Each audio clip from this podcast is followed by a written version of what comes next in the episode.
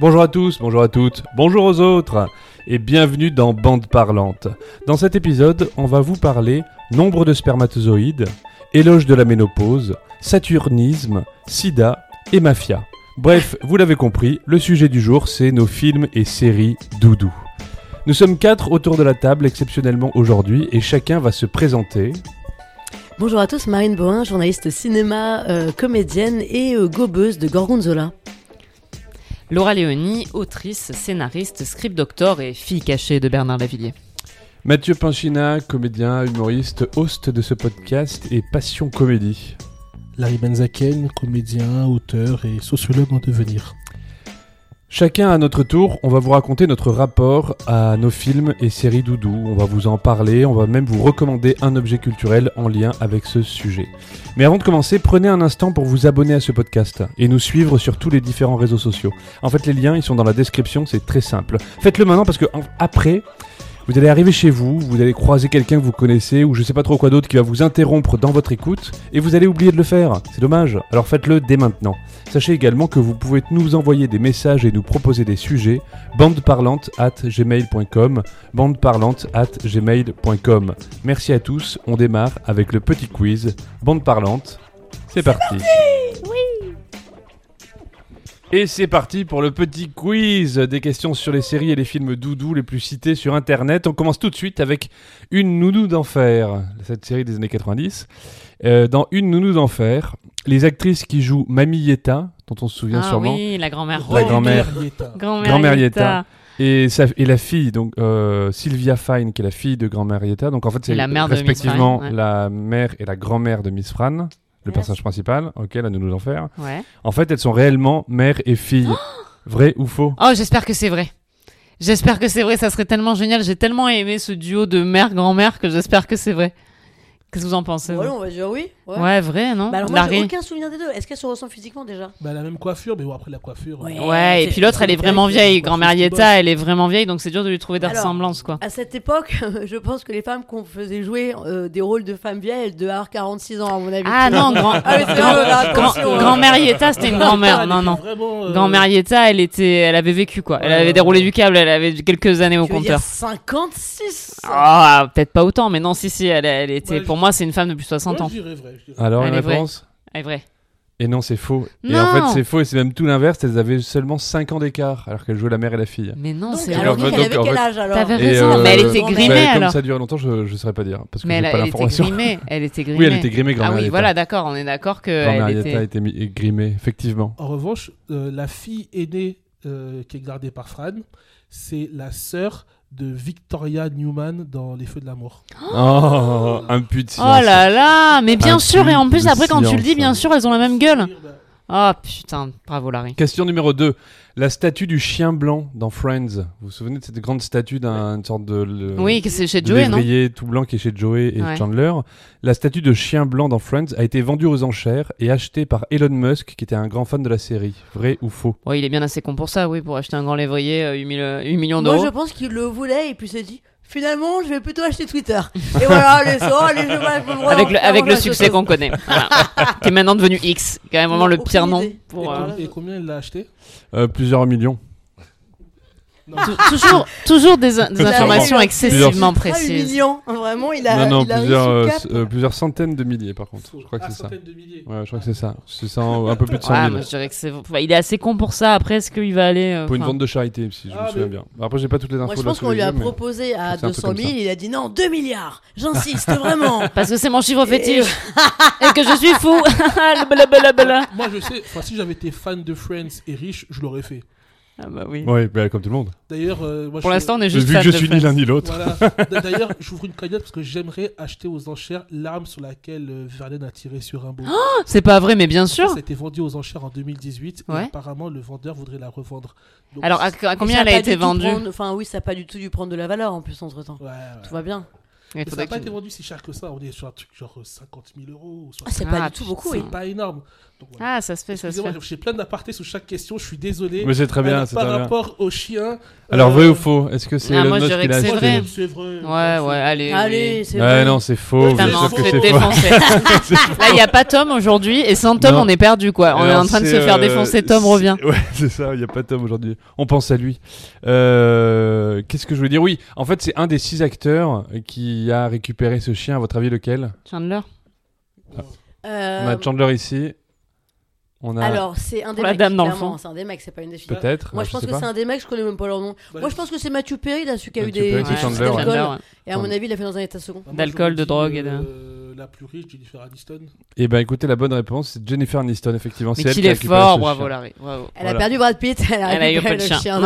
de. Excusez-moi, je suis désolé, j'ai plein d'anecdotes. Mais elle, elle produit une série actuellement, The Morning Show. Ah est Une oui des séries les plus intelligentes en termes d'écriture Ah, que j'ai génial. vues ces dernières années. Elle est coproduite par euh, Reese Witherspoon Ah. et Jennifer Aniston. C'est une merveille d'écriture. Euh, troisième question, attention, celle-là, elle est un peu plus complexe. 6 469 952. 6 469 952. À quoi correspond ce chiffre? Le nombre de soldats dans Badrarière et Jacques? Euh, Waouh Ah, J'ai vraiment, je, je suis restée comme ça. J'ai fait Euh, waouh, ok, c'est alors, bon, j'ai Ok. je, je- je ne sais pas ce qu'on peut dire après ça. euh, Euh, bah, c'est une mauvaise réponse. Euh, Bande c'est- parlante n'a jamais si bien porté son nom, dis-donc. Waouh Larry, tu, tu as d'autres choses que tu veux nous confier euh, Très enfant, je suis très, je On sent, on sent. c'est. euh, Alors, posez des questions, hein, sinon vous ne trouverez pas. Euh, N'essayez pas de deviner Alors, comme ça. c'est combien 6 469 952. Est-ce que c'est un nombre de minutes? Est-ce que c'est le nombre de fois que quelqu'un a vu quelque chose Non plus. Hmm. Est-ce que c'est un, un cachet, le montant d'un cachet Non, ou euh, de l'argent dépensé en tout cas Non plus. Un nombre de spectateurs Non plus. Le nombre de fois que quelque... qu'un mot est prononcé Ah. On se rapproche un peu, mais c'est pas ça. On se rapproche un peu. C'est le Le nombre, nombre de, de mots fois. dans une série Qu'on aurait vu quelqu'un ou quelque chose Exactement. C'est le nombre de fois où on a vu quelque chose Quelque chose. dans un film. Je vous aide un peu. Ah, C'est dans le même film. millions. 6 millions Dans le même film. dans le même C'est film. un objet C'est non, non, c'est pas Est-ce vraiment que un c'est une objet. trilogie, le film ou un film Non, c'est un, un film, un seul, seul film. film Oui. Il y a 6 millions de fois Ouais. euh, de l'air. Alors si vous trouvez le film, évidemment, vous allez trouver le, le je Titanic pense. Film français Non, c'est pas français, c'est pas Titanic. C'est le Seigneur des Anneaux, Un c'est l'anneau Non, non. français. Oui. Ah, c'est un film Non, c'est français. pas un film français. Ah, d'accord, pas un Ah. film français. D'accord. Il est américain. Américain. Et c'est un film à gros budget Genre, c'est une grosse À super l'époque, je pense production que c'était un bon, Ah. bon Ah, c'est budget. quelle époque Une balle Ça date un peu ça date Spartacus des années 60, 70, je pense, par là. 60-70, C'est d'accord. pas une Oula. balle. C'est Non. pas une munition. y a Non, pas non, de- pas du tout. Euh, c'est pas Spartacus. Non, Euh, un film de Kubrick. non. Moi, Ça je pense que vu le nombre d'acteurs masculins qu'il y avait au casting, c'est une paire de couilles. c'est 6 millions. 6 Merci, millions Marine, une paire de merci. couilles qu'on voit. Et n'hésitez pas à suivre Marine sur les réseaux euh, pour plus de réflexions misandres sur le cinéma. Euh, non, toujours Quick, pas. quick. Toujours pas. Ça correspond à un nombre de rides Euh, non, on se rapproche. On se Ah. rapproche, À mais une Des cicatrice poils de on cheveux blancs. se rapproche. De De cheveux blancs, se rapproche encore. Euh, il vous manque une information essentielle et vous l'aurez. Mais alors euh, attends, donc c'est un truc des années 60-70, c'est un Ouais. film. Ouais. On l'a vu ce film, C'est un tu film penses euh, à un genre spécifique. un film d'horreur Ah, Est-ce que c'est du maquillage ou des Non. prothèses Non. euh, Film non. d'aventure. Non plus, c'est pas aventure, Ah ça, c'est pas. C'est pas science-fiction Pas western non plus, c'est pas science-fiction, c'est pas horreur. C'est un drame Ah, Non. C'est une comédie C'est. euh, Attends, mais c'est pas une drame, un- c'est pas un une comédie, c'est C'est. euh, c'est quoi exactement c'est- C'est. Une dramédie. hein. Une dramédie, ouais, je sais pas comment on dit en Un fait. film mélancomique. hein. Quel enfer. N'hésitez pas à suivre Marine sur les réseaux pour plus de mots valises autour de l'univers du cinéma. Euh, voilà, c'est Marine Bohin sur Instagram. euh, tapez son nom dans la barre de recherche, vous la trouverez. Euh, du coup, c'est. Oh, un nain non, Tu viens de faire un signe C'est un si truc sur avait des un nains nain. non, pas du tout, c'est pas un film de nain. Excusez-nous parce que Mathieu vient de faire signe quelque chose de petite taille. Alors donc, c'est euh, un on film est pour fatigué. enfants, voilà, c'est ça le Ah, genre. c'est des en- bah, qui sont des sortes de nains. Un Disney Un Disney, oui. On se rapproche. Fantasia Non, c'est pas Fantasia. C'est Roi Lion. Euh, c'est Non, pas le roi Des lion. poids, c'est des dalmatiens. Oui, 6 millions de poids De- exactement De 6 tâches. millions Putain, 469 bravo, Marine. 952 Oh là là. tâches on voit Beaucoup trop, c'est pas possible. dans C'est le surtout film tous nos Saint ex. Dalmatien. Pas possible. Mais si, si, si. Nos ex attends. réunis. 101, il y a combien de tâches sur un dalmatien Ah, il y en a 101. beaucoup. Et on les voit, on les voit quand même. Ils sont tout le temps à l'écran, donc on en voit tout le temps. Ah oui, d'accord. Donc à chaque fois qu'on les voit, on reprend. Ah oui, oui, il y en a pas, il y en a pas. Oui, oui, bah oui. Voilà. Ah oui, bravo. Je, Ah, pensais que vous avez été, vous avez été assez bravo, rapide pour la trouver finalement. Et question numéro 4. Quelle est la particularité de l'épisode 10 de la saison 4 qui s'appelle Si les garçons étaient des filles de la série Malcolm. Où le plot, c'est euh, la mère, Loïs, si je dis pas de bêtises, qui imagine que ses trois fils sont en fait des filles. Alors moi, j'ai jamais regardé cette série parce que je trouvais tous les personnages ingrats physiquement et que je vais suffisamment de gens que je trouvais ingrats physiquement à cette époque-là dans ma vie. pas mal, non Ah, mais ils me dégoûtent tous, je sais pas pourquoi, mais leur hein. physique me révolte. Mais j'ai rien contre, mais visuellement ça me fait du mal. Voilà. Jean Brian. Cranston, le père. Oui, mais à l'époque, il faisait vraiment pas autant euh, époque, euh, tu Ouais, vois, Breaking Bad, j'aurais pu lui faire des trucs. Mm. Autant euh, là, non. Alors que quand c'est un dealer de drogue, là c'est. Non, mais quand il est avec sa petite moustache et ses petits cheveux rouquins de prof de physique-chimie, euh, j'aurais pas dit non. Mais là, il, est, il fait vraiment vieux mec en plastoc sorti d'une église de scientologie. Voilà. Pareil, Donc, j'ai euh, jamais vu Malcolm. Mais c'est le grand ça. frère. Donc, c'est quoi la question le déjà personnage qui est dans euh, How I Met Your Mother Non, c'est pas lui. Euh, Non, c'est pas lui, je crois que c'est. Mais il y a un lien, je crois, mais ça n'a rien à voir. Non, le- la question sur Malcolm, l'épisode 10 de la saison 4, qui s'appelle Si les garçons étaient des Ouais. filles, il a une particularité. Vous n'avez pas besoin d'avoir vu l'épisode pour. euh, Il est en pour- noir et blanc Pour deviner cette. Non, Il est en plan séquence non, ça ne tient pas à ce qu'il y a dans l'épisode. Ah, euh, en fait, donc, donc les garçons sont des filles, Ouais. mais, ils ne- mais ça, ils- comment dire, ils- les comédiens ne jouent pas leur rôle, ce sont d'autres comédiennes, ce sont les comédiennes qui jouent leur Je rôle. crois que oui. Je me C'est souviens ça plus exactement, mais c'est pas ça à le. pas ça le- À la non, durée de l'épisode. Non plus. À la langue parlée dans l'épisode. Non plus. Euh, C'est le nombre de fois qu'il a été vu ou visionné Non ou- Il a été diffusé à une autre heure Non habituelle. plus, non plus, non, non. Parce que les gens ne voulaient pas avoir trois rôles féminins en même temps. C'est- Ah, c'est horrible Non, non, ça n'a rien à C'était voir. pas si Ça n'a rien à voir avec le contenu de l'épisode. Féminisme dans le Ça cinéma. n'a rien à voir avec le contenu de Avec la l'épisode, diffusion ni avec la diffusion. Mais avec ce qu'il y a Bah, c'est qu'on en a rien à foutre. Est-ce que c'est pas ça finalement euh, tout ça Je crois qu'on est tous d'accord. Allez. n'a jamais été diffusé en France. Alors, il a été diffusé en France. Avec beaucoup... D'ailleurs, c'est un des épisodes de phare de. de... C'est ça qui est d'autant plus amusant. C'est. euh, C'est là où les gens étaient le mieux payés? Non, non, non, pas du tout. C'est là où ils étaient le moins bien payés car c'est Bah des femmes. alors, ça- alors, je vous aide un peu. Ça, ça, ça, ça- comment dire, ça touche au scénario cette particularité. Bah, il a été écrit par des femmes. Eh ben presque, mais encore, pas, Marie. encore plus précisément. Presque, mais elles savent pas écrire. Ah, il a pas été par, écrit euh, par la mère elle-même Non, non, non, euh, non, mais par. euh, Par les femmes des scénaristes, Non plus. besoin d'un point de vue féminin. Par les enfants des scénaristes. Par la fille d'un scénariste. En fait, ça a été. Alors, bon, vous êtes vous approchez de la, la de. En fait, l'idée de cet épisode-là, qui a été une idée que le showrunner a trouvé super. Elle a été. L'épisode a été entièrement imaginé par une enfant de 11 ans, qui se trouve être en fait la nièce euh, d'une euh, d'un maquilleur ou une maquilleuse qui était sur le plateau, qui a écrit deux pages de scénario. Avec avec le, le Qui on lui a complet, volé. machin. Non, non, et du coup, euh, et du coup, il l'a donné au, au showrunner. Le showrunner a adoré. Il a crédité la nana au. au- Est-ce qu'elle l'a payé la payer en Ouais. revanche, hein, bien sûr. bah, je crois que si, parce qu'elle a été cré- le- l'épisode est crédité à son nom et tout. Donc Mm, normalement, ah, si c'est crédité, euh, c'est que, il y a un contrat, etc., etc. Non, mais en tant que femme scénariste, il faut qu'elle s'habitue dès maintenant à ce qu'on lui vole des scénarios et qu'elle ne touche pas d'argent. Parce que c'est quand même un peu le, le projet. N'hésitez pas à aller voir Eiffel. Allez, Et n'hésitez pas à aller voir l'Instagram de Marine qui a peut-être parlé d'Eiffel. non Pardon. Franchement, merci, t'es ma meilleure agente. hein. Bah ouais, euh, c'est la meilleure agent de tout le monde. Ouais. Euh, dernière question, bah, j'en ai encore trois, mais euh, le temps file. Oh non, Peut-être. euh, j'adore, j'adore Ouais, non, ce bon, allez, quiz. allez, il y a pas de Tom aujourd'hui, je vous fais deux questions en plus, c'est pas grave. On prend un peu plus de temps. Attention, vrai ou Tom a été faux épargné. Vrai ou faux, Dark Vador a été défendu par Eric Dupont-Moretti et il a été acquitté. Ah oui, oui, je crois que oui, ils ont fait, ils ont fait vraiment un procès. Mais par contre, je, crois- je crois que c'est pas du bon Moretti. Mais Ah, fait un t'es vrai fort, procès Star putain, Wars. c'est un fourbe. Ah, mais alors, ouais, je suis d'accord. Je, je dis Mais il y ça, a moi vraiment aussi. eu un procès Star Wars, non? Eh bien, écoutez. je, ça? pense que c'est. C'est parce qu'il est noir? Je pense que c'est ta raison. Eh ben, en fait, vous avez presque raison. En fait, il y a- C'est vrai, c'est complètement vrai. Ouais, mais c'est pas du bon C'est c'est du vrai pour du faux, évidemment. C'est en fait la Fédération française de débat qui organise depuis 2013 de faux procès de personnages historiques. Ah ou oui, j'avais fictifs. vu un avec Sad. Ils ont fait le qui est très avec bien. Jésus, le roi Arthur, Voldemort ou Napoléon, et donc ils l'ont fait avec Dark Vador. Et c'était Éric- Éric Dupont-Moretti, qui n'était pas encore ministre de la Justice à l'époque, Hmm. qui a défendu et il a acquitté euh, Dark Vador. Ah ouais. Oh, bah, Voilà. vu les enculés Ah oui, qui, euh. qui, qui, qui- oui, ça m'étonne pas. Oh, c'est pas, c'est pas étonnant. Euh, C'est Verget, c'était plus, c'était plus. Allez, T'es celle-là plus elle est libre. marrante aussi. Dans les années 90, pourquoi un chercheur américain a-t-il poursuivi les studios Disney? Dans les années 90, pourquoi Est-ce que un c'est à- chercheur américain a-t-il poursuivi les Parce studios qu'il s'est Disney? rendu compte que faire sortir un génie d'une lampe, c'était pas possible et qu'il y avait mensonge. Bah quasiment, mais c'est pas ça.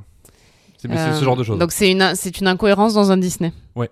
C'est pas Aladdin, c'est pas le roi lion. La belle, la bête. C'est le roi lion C'est dans, dans le roi lion. que les lions parlent. Non, non, quand même pas. Bah, c'est- euh, normalement, c'est pas. hein. C'est un, c'est un génie. Ah, ou alors peut-être que ça n'a pas été, ce n'est pas respectueux de la façon dont les dynamiques se passent dans les dans les troupes de lions, c'est ça? Euh, Dans les meutes, rapproche, comment on dit? Dans ça. les hordes, comment on dit un lion? rapport Au cadavre de Mufasa? Non, pas du tout. Enfin, euh, Arrête c'est- euh, un, un con- enfin, si, Oh. remarque qu'il y, a un- il y a un petit lien.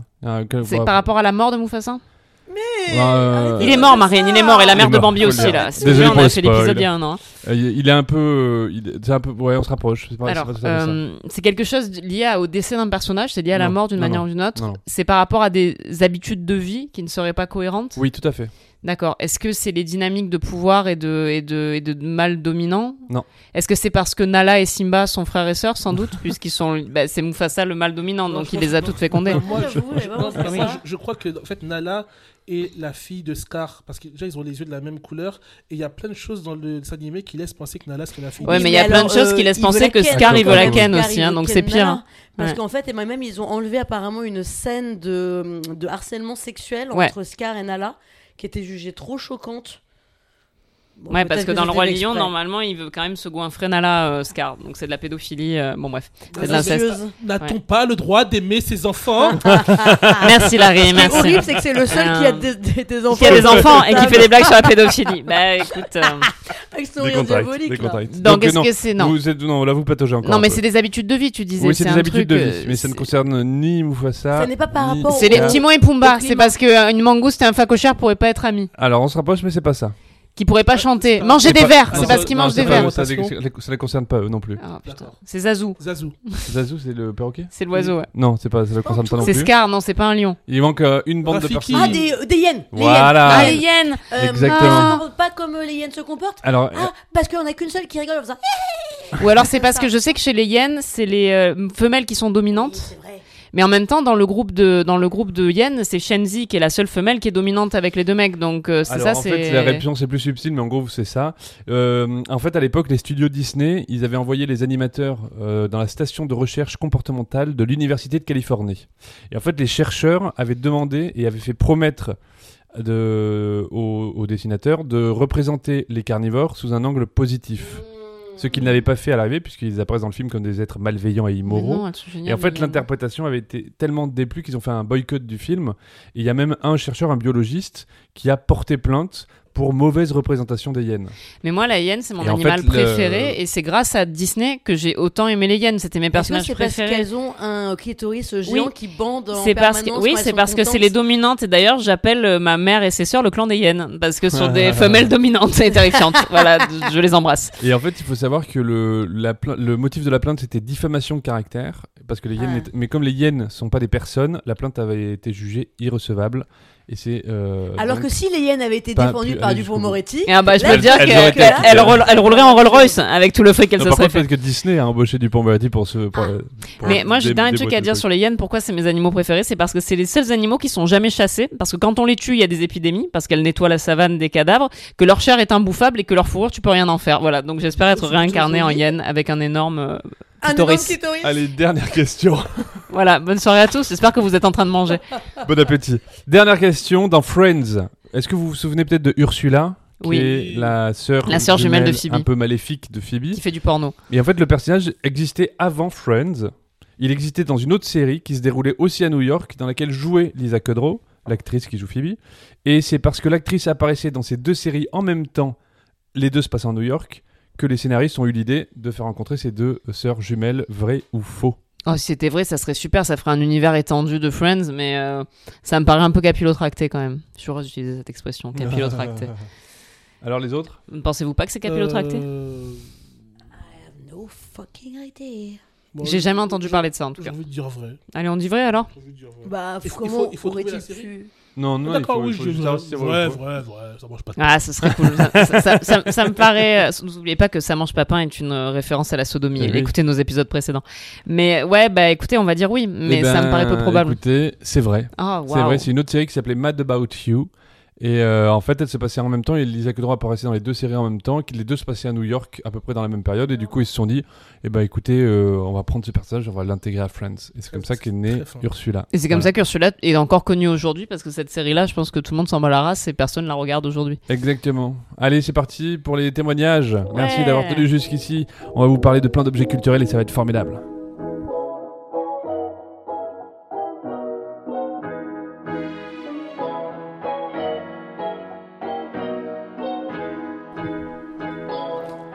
Alors, euh, moi, c'est vrai qu'on a commencé à parler de ce thème. Marine Bohin. J'ai vraiment l'impression que je, que je dis ça à chaque podcast. Je ne savais pas quoi apprendre parce que c'est vrai que j'avais pas la sensation comme ça d'avoir un rapport réconfortant à euh, un objet culturel, dans le sens où vraiment, je pense que quand j'ai une baisse de morale, mon doudou c'est plutôt la bière ou la vodka. Je croyais que t'étais autre chose. pas forcément seul, je vous rassure, avec des amis. Bien sûr, bien sûr. Mais justement, ça va se rejoindre avec ce que je vais vous raconter. Non, et en fait, je crois que j'ai commencé à euh, justement quand même avoir de l'affection pour euh, des séries ou des films parce que je me suis rendu compte aussi que ça prenait une vision euh, de la vie qui me convenait aussi. Et donc, ça me conforte. Il y a un effet doudou aussi comme ça parce que je me sens un peu comme si j'étais entre amis quand je vois ces films ou ces séries-là. Et par exemple, j'ai réalisé il y a peu de temps qu'il y avait une série qui allait devenir à coup sûr, je pense pour toute ma vie, une série doudou, mais qui n'a pas du tout été une série doudou pour moi quand, j'ai, quand je l'ai vue pour la première fois, c'est la, c'est la série Fleabag. Bon, c'est une série qu'on ne présente plus, mais je vais quand même le faire. Donc c'est une série écrite, réalisée, euh, interprétée par euh, Phoebe Waller-Bridge, qui est euh, une, anglaise, on adore. Ah oui, merveilleuse Et anglaise. cette série, elle a, elle a commencé à être diffusée en 2016-2017. Moi, j'ai dû la voir un tout petit peu plus tard. Et à l'époque, j'ai pas du tout accroché. Je raconte très vite fait, euh, au cas où il y a encore des gens qui ne connaissent pas et qui vivent peut-être dans des grottes. Euh, donc, Fleabag, alors c'est une série dans laquelle les personnages n'ont jamais de nom. Ça, j'ai mis beaucoup, enfin, j'ai mis pas mal de temps avant de m'en rendre compte. On les appelle par des espèces de surnoms, mais on ne connaît jamais la vraie identité. Fleabag est une londonienne euh, euh, d'une trentaine d'années. Et en fait, euh, elle, est, très indépendante. Elle a un côté comme ça, très trash, très, nature peinture, tout en ayant un- une apparence, on va dire, assez élégante. Et le souci, c'est que malgré le fait que ça soit une femme profondément moderne, eh bien, en tout cas dans la première saison, elle a besoin de la validation des hommes, beaucoup. Ouais. Euh, et ça passe beaucoup par le sexe. Et donc, elle est beaucoup dépendante à ses propres désirs, en fait, ou en tout Mm. cas aux désirs sexuels des autres. Et dans la première saison, ça lui cause pas mal de gros problèmes, de gros malheurs même. Et euh, la première fois que j'ai vu cette série, je me suis dit, waouh, j'accroche pas du tout à ce personnage. Mais Ah, pas du marrant. tout. Je le trouve horriblement antipathique. Et je pense, je pense qu'à cette époque, en 2017, 2018, Ouais. c'était euh, vraiment MeToo, voire Oui. post-MeToo, mais juste après. Et donc j'étais très fort dans une éducation féministe, dans mon éducation fé- féministe, en tout cas, même si moi, je me considérais comme féministe depuis bien plus longtemps, mais là, j'étais vraiment dans une, dans une grosse éducation. Je voulais, euh, je, je m'abreuvais de ça, je voulais comprendre plein de choses, je lisais beaucoup de choses sur le sujet, et je- voilà. Et je pense que j'étais, j'avais besoin de modèles qui étaient des modèles absolus. Je ne pouvais pas souffrir de voir des personnages féministes qui soient, qui soient pleins de paradoxes comme les Fleabag, parce que c'est ça tout l'intérêt de cette série, c'est que ce personnage profondément féministe, il est, il est paradoxal en fait.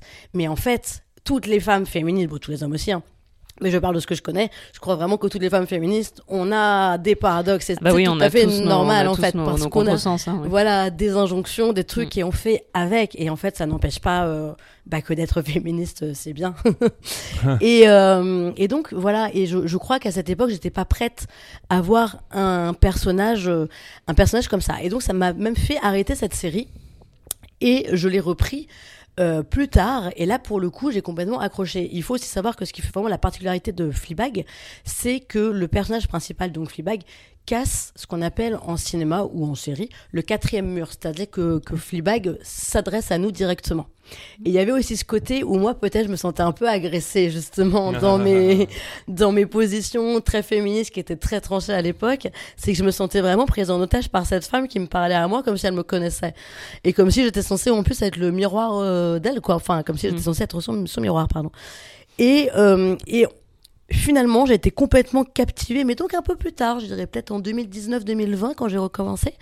Et là, j'ai trouvé en plus que, euh, que justement le fait qu'elle s'adresse comme ça à nous, ça met en valeur vraiment le jeu de la comédienne et l'autrice qui est incroyable en Ah fait, ouais, qui est vraiment plein de vrai. subtilité, plein de mordants.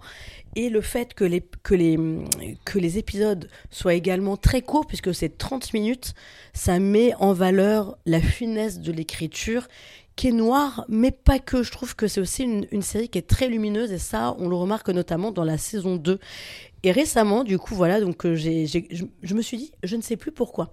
Si, je crois que c'est parce qu'il y a une scène qui est en train de devenir une scène emblématique grâce aux réseaux sociaux dans la, dans la saison 2 quand Fleabag se retrouve face à, à Christine Scott Thomas et Oui. elle parle euh, justement de la ménopause. Parce que Christine Scott Thomas donc, joue une femme d'une soixantaine d'années, petite soixantaine d'années, et elle lui fait l'éloge de la ménopause. Et c'est incroyable. Et c'est vraiment un dialogue entre ces deux femmes euh, qui est incroyable. Et je voulais absolument retrouver cette scène-là. Et là, je commence à mettre Fleabag et j'ai pas pu m'arrêter. Et j'ai tout bouffé d'un coup. Et, et je me rappelais tout, mais tout était un délice à revoir, à réentendre. Et je suis euh, convaincue que aussi, bon, c'est évidemment parce que mon analyse euh, filmique est bien plus poussée aujourd'hui, parce que l'air de rien, quand on a 37 ans, 5 ans, ça change, ça change quelqu'un, quoi. Donc entre Ah, la première fois que j'ai vu cette série il y a- il y a 5 ans et maintenant, j'ai avancé, j'ai, j'ai- je me suis affinée dans mon raisonnement, dans mon jugement, tout ça. Et je suis convaincue que cette série va rester avec moi toute ma vie, euh, comme si bah, finalement Fleabag c'était devenu une amie et que je reviendrai vers cette série très fréquemment, que j'aille bien ou pas d'ailleurs, mais en tout cas, je sais que maintenant c'est une série qui me fait du bien, contrairement à la première fois où je l'avais vue où elle m'avait pas fait du bien du tout. La reco maintenant, bon alors là j'ai envie de dire, je vous recommande même pas cette série parce que je pense que tout le monde l'a vue. Ouais, c'est pas dit. C'est pas dit. Non, Non, c'est pas bien, c'est bien d'en parler. Je pense qu'elle est et- pas si. euh, c'est une super série. C'est c'est vraiment c'est très très drôle. oui, donc évidemment, je la recommande. Bah ouais, mais tu peux recommander autre chose aussi. Voilà. Tu peux recommander deux choses. as Eh bien, euh, pareil, dans le, dans le girly un peu trash, plus girly, c'est toujours très mal connoté, mais c'est marrant quand je me suis dit, film doudou, pour, pour sortir un peu des séries, j'ai pensé tout de suite à ce film. Et je me suis dit, waouh, peut-être que ma crédibilité cinéphile va en prendre un coup, mais balèque. Euh, c'est un film qui s'appelle Quelqu'un de bien, Someone's Great. Et c'est un film, euh, c'est une, produ- une production de Netflix en plus. Alors moi, en plus, je suis très critique par rapport à ça, habituellement. Et j'ai tout de suite accroché à ce film. Et je sais que mes amis, alors mes amis filles, j'aimerais bien avoir l'avis d'un homme sur le film, mais je n'en ai jamais eu. Mais en tout cas, mes amis filles qui traversent une rupture euh, ou un moment un peu difficile, je, je les envoie vers ce film parce que c'est vraiment le, le feel-good movie qui fait un bien complètement fou. Pourquoi? Parce que c'est une comédie romantique dont l'issue n'est pas de trouver l'amour, mais l'issue est de renoncer à une relation amoureuse qui est sur la fin. oh, Et donc, je trouve ça particulièrement euh, enthousiasmant et sain.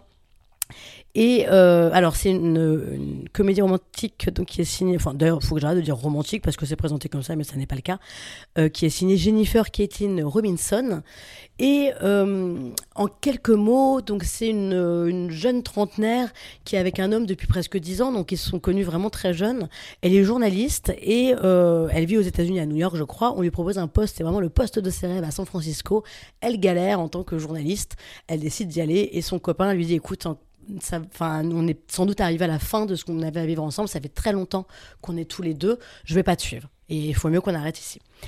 Et euh, donc, elle, elle est très très triste. Euh, elle pense que c'est en effet la bonne chose à faire, et puis en même temps, elle l'aime toujours. Elle, l'action du film se passe sur une seule journée, mais il y a plein de flashbacks.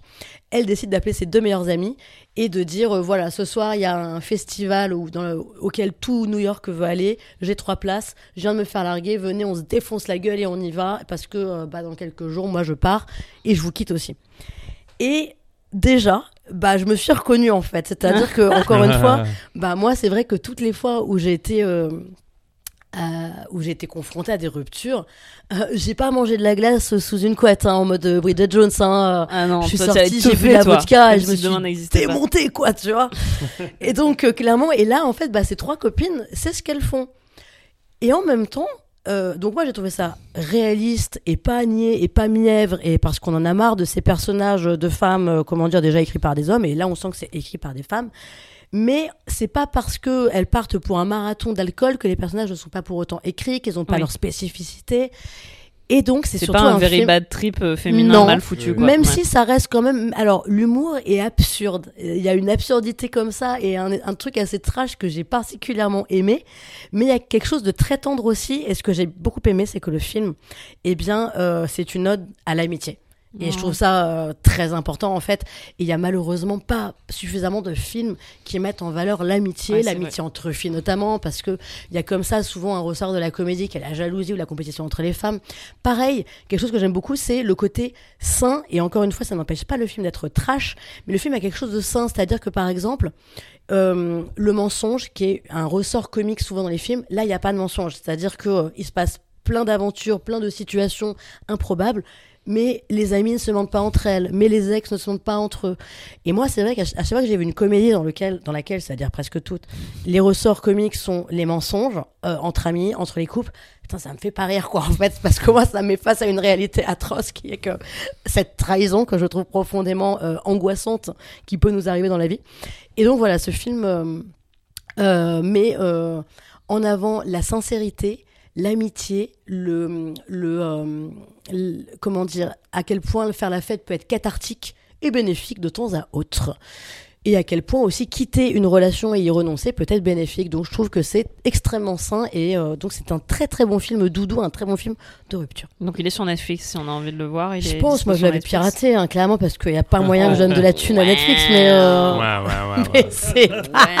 Puis comme ça j'en garde pour la Mais bière. Adopi va, Adopi va te retrouver et t'envoyer un mail. euh, et alors, et, et si tu Mais continues, va t'envoyer un deuxième mail. Et alors là, tu seras bien dans la merde. Ils vont Écoute. te dire attention, ta, ta connexion est restreinte. Ah ouais, voilà. Euh, Mais quelle connexion Moi, je, moi, j'ai la box de- des voisins. Enfin, il y a pas de. Non, je rigole, je rigole, je rigole. Attention, la box de tes voisins est restreinte.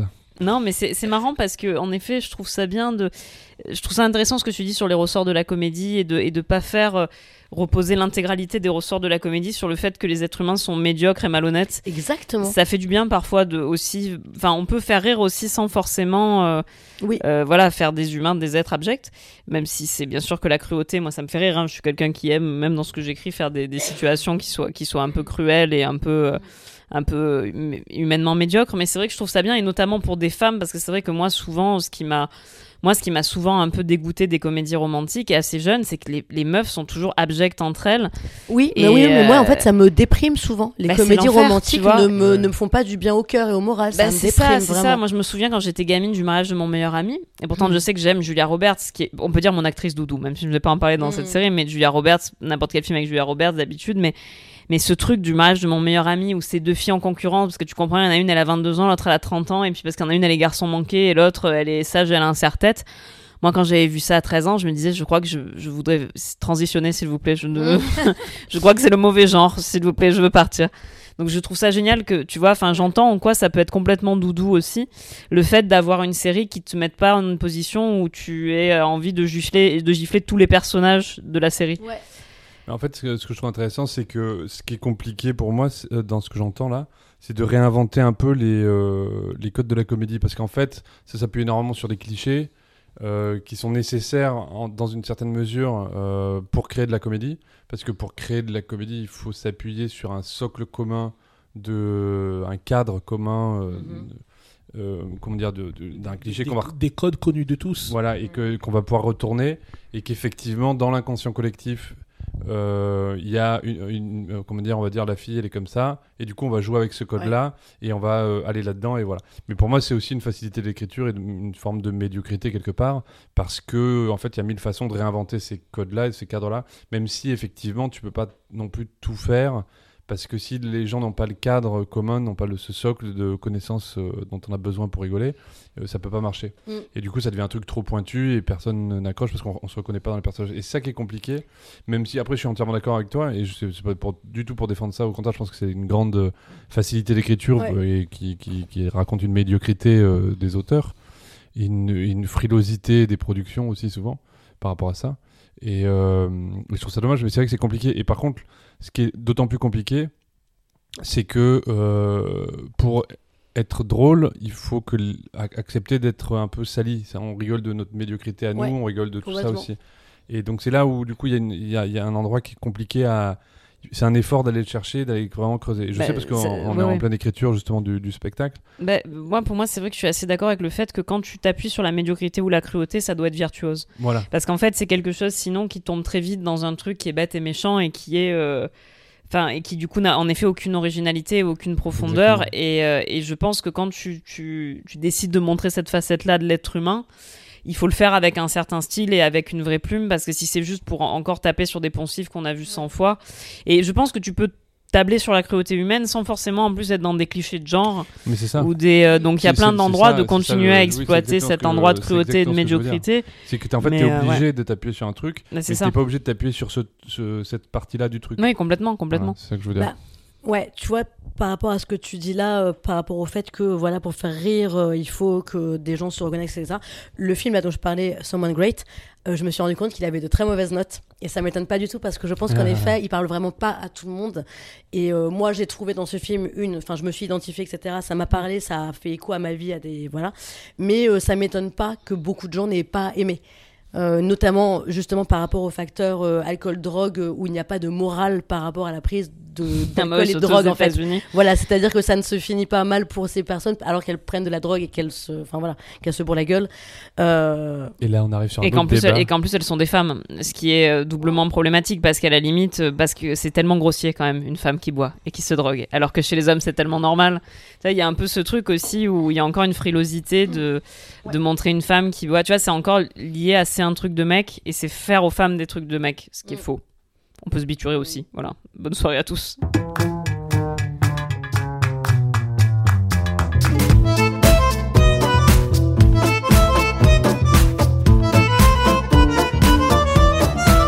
Alors moi, quand il a fallu trouver des séries ou des films doudou, Laura Leoni. euh, j'ai pas eu trop de mal à en trouver. Ça m'est venu de façon assez euh, évidente parce que moi, je suis quelqu'un qui aime revoir et réécouter les choses.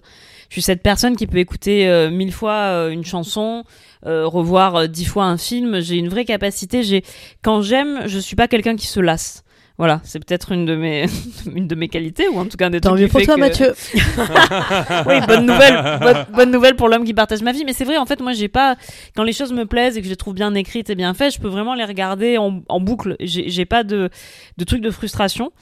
Euh, par contre, ce que je me suis rendu, ce dont je me suis rendu compte aussi en, en, réfléchissant, c'est qu'en fait, par contre, la quasi-totalité de mes séries doudou sont sordides. Voilà. Et ça va être un peu le sujet de mon passage. C'est qu'en fait, souvent, les, les séries que je regarde, alors pour moi, la série doudou, c'est vraiment la série que tu regardes ou le film que tu regardes le soir où t'as la flemme, t'es sous un plaid.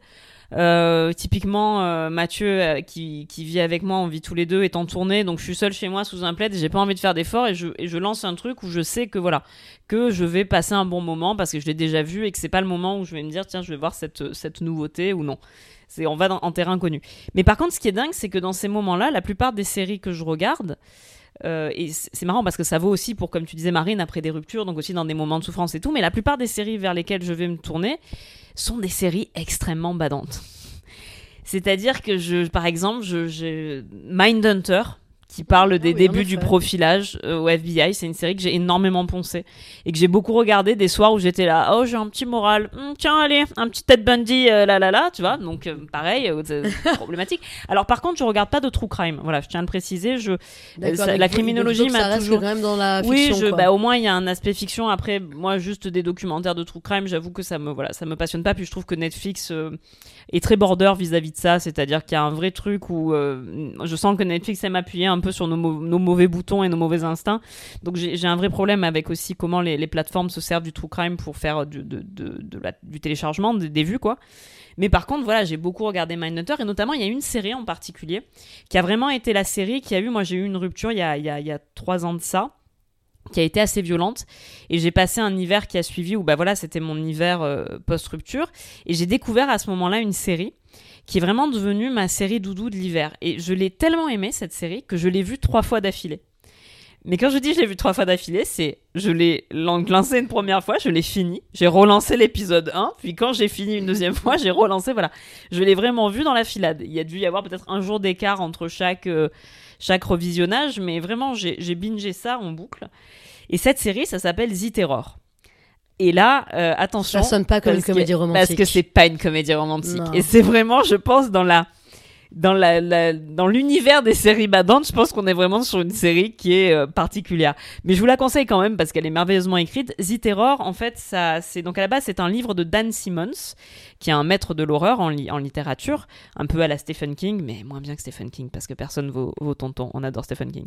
Mais donc Dan Simmons avait écrit un roman donc sur une, une expédition qui a réellement existé en une, expé- une- une expédition qui a eu lieu en 1845, qui était une expédition euh, maritime britannique qui s'appelait euh, l'expédition Franklin, du nom du capitaine qui l'a menée, et qui était une expédition qui avait pour but de trouver un chemin en fait dans l'Antarctique. C'était les mecs qui cherchaient à cette époque-là des nouvelles routes maritimes pour fluidifier le commerce et permettre d'avoir voilà des- des- une rapidité plus grande dans les échanges. Et donc c'est une expédition anglaise qui a été envoyée dans l'Arctique donc en 1845. Et ce qu'il y a de particulier sur cette expédition, c'est que personne n'en est revenu. C'est-à-dire les mecs sont partis au bout de 2-3 ans, on n'avait aucune nouvelle, ils revenaient pas. On a envoyé donc une expédition pour aller les chercher et en fait, on n'a eu aucun survivant. Alors ce qui ce qui peut paraître comme ça sur le papier, tu te dis les mecs qui partent en 1845 sur un rafio au milieu de l'Antarctique, c'est normal qu'ils soient tous morts, mais en fait c'est pas si normal que ça. À l'époque quand même, même quand il y avait des naufrages et tout, on retrouvait ces mecs-là. Et il y a eu des gars qui ont eu des problèmes de naufrage, d'expédition dans le Grand Nord et qu'on a quand même retrouvés. Et en fait, euh, ces gars-là, en fait, quand on a, quand on est revenu euh, sur place, les, les gens n'ont trouvé personne. Et plusieurs années plus tard, je crois bien euh, au moins 100 ans plus tard, il y a eu euh, une expédition scientifique sur, qui, qui s'est penchée sur qu'est-ce que sont devenus ces mecs-là. Et qui s'est penchée sur les corps, sur les objets qu'on a retrouvés et tout. Et en fait, on ne sait pas ce qui leur est arrivé, mais il y a plein de théories qui font qu'on pense d'abord qu'ils ont été empoisonnés au plomb à cause des, des boîtes de conserve, parce qu'on a retrouvé sur les cadavres des signes de saturnisme, qui est quelque chose qu'on développe, qu'on développe quand on est... euh, quand on est intoxiqué au plomb, et aussi ils ont retrouvé euh, des traces de cannibalisme. Et quels sont les signes, pardon, du euh, c'est des, des- alors des gencives proéminentes, je crois, enfin des trucs que tu peux retrouver sur les cadavres. Et donc ils se sont fiés aux cadavres qu'ils ont retrouvés, aussi aux prélèvements qu'ils ont fait sur les corps où il y avait une quantité euh, importante de plomb. Et parce que les Inuits qui avaient retrouvé les corps décrivaient les cadavres d'une manière qui laissait vraiment penser à ça, quoi. Mmh, ok. Et donc, euh, en fait, l'idée, c'est qu'ils avaient changé de fournisseur de conserves pour prendre un mec moins cher et les conserves étaient euh, défaillantes, donc ils se sont empoisonnés. Et en plus, on a aussi retrouvé des traces de cannibalisme parce qu'on a retrouvé des os qui avaient été cassés apparemment pour en extraire la moelle. Et font... Bref. C'était la merde. Mais encore aujourd'hui, même si c'était la merde, on ne sait pas fondamentalement ce qui a fait que ça a été à ce point-là une tragédie. Et du coup, Dan Simmons s'est servi de cette histoire pour inventer ce qui s'était passé. Il a dit, bah, vu qu'on ne sait pas, moi je vais inventer une histoire. Et donc, il invente toute une histoire, Dan Simmons, un peu surnaturelle autour de qu'est-ce qu'il est arrivé à ces mecs-là quand ils étaient coincés euh, en Antarctique avec leurs deux bateaux, parce qu'il y avait deux bateaux, les Rébus et le Terror. Et qu'est-ce qui leur est arrivé en fait pour qu'on ne retrouve personne? Et ce, donc ce, livre a été écrit et plusieurs années plus tard, euh, Ridley Scott, parce que c'est lui qui produit, a décidé d'adapter en série ce livre. Et ça a donné donc la série The Terror. C'est, c'est un bijou, hein, cette série, elle est incroyable. Alors, c'est une série assez courte, il y a une dizaine d'épisodes, je crois, 8 ou 10 épisodes. Et euh, vous avez des super personnes au casting. Il y a notamment Jared Harris, que vous avez peut-être pu voir dans Tchernobyl aussi. Tchernobyl, autre série doudou. J'ai énormément regardé Tchernobyl euh, dans des moments de détresse.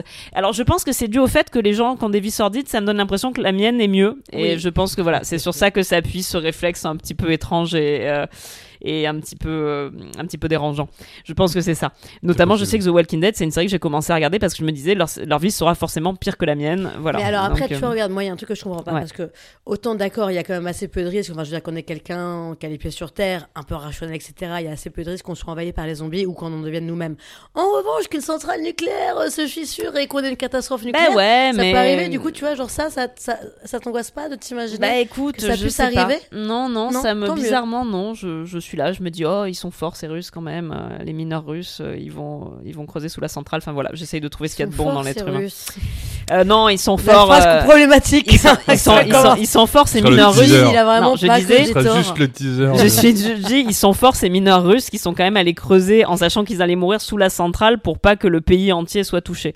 Voilà, j'ai beaucoup d'admiration et dans Tchernobyl, c'est ça notamment qui m'a touché toute cette partie où tu vois les mineurs russes à qui on a dit Euh, dia, dia et en fait les mecs ont dit en fait on va mourir et ils ont fait oui, mais si on n'y va pas tout le monde va mourir. Oui, ils ont fait OK, on y va. Mm. Et en fait, je pense que dans Tchernobyl, c'est ce truc-là qui m'a touché un peu communiste de Bruce base. de- Willis fait pareil dans la Armageddon. hein. Ouais, mais moi la force Ouais, prolétaire, ah, ça me c'est- touche ouais, plus. Je comprends, non mais je comprends. Euh, je ne soutiens pas Vladimir Poutine. Voilà, je tiens à le dire, ce n'était pas du tout ça quand je disais ils sont forts les Russes. Euh, Non, soutien, soutien aux Ukrainiens. Mais, mais les Russes sont quand même très forts. Non, mais. Non, Oui. mais non, non, non, tu n'arrêtes, tu On arrêtes. va, tu on va arrêtes pas réussir à se sortir de cette non, non, non, parce qu'en fait, c'est vrai que. Parce que j'ai eu cette même discussion.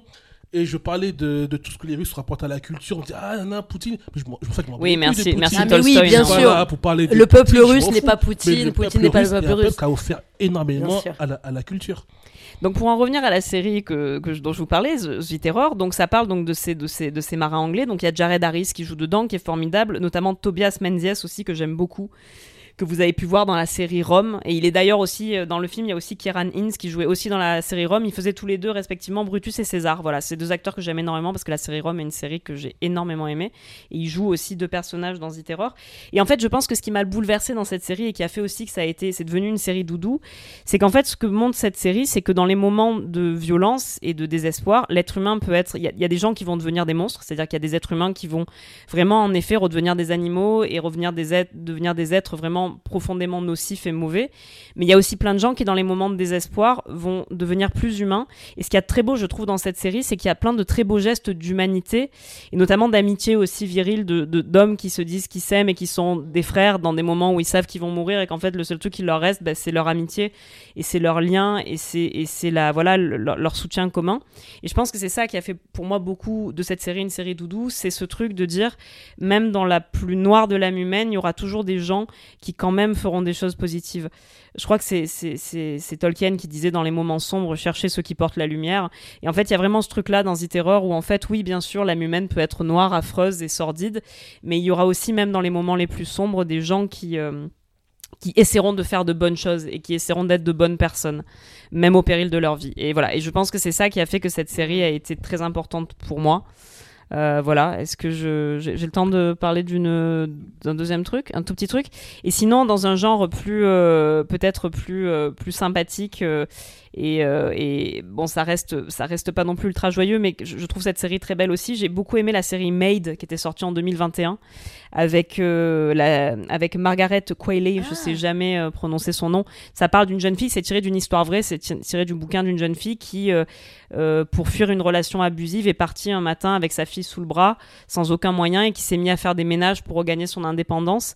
Et je trouve que c'est une série très belle sur sur déjà ce personnage féminin, il est incroyable. Voilà, Margaret Qualley, je, je l'aime d'un amour pur depuis que Et je du coup, c'est censé euh. être moins glauque, moins Bah, c'est moins cette bah, c'est pareil en fait, c'est- toujours pareil. Bah, parce que oui parce qu'elle s'en sort et qu'en fait je pense que moi ce que j'aime dans les séries sordides c'est pareil on parlait de Tchernobyl c'est cette idée de j'aime pas les séries sordides pour voir du sordide parce que je m'y Mm. complais.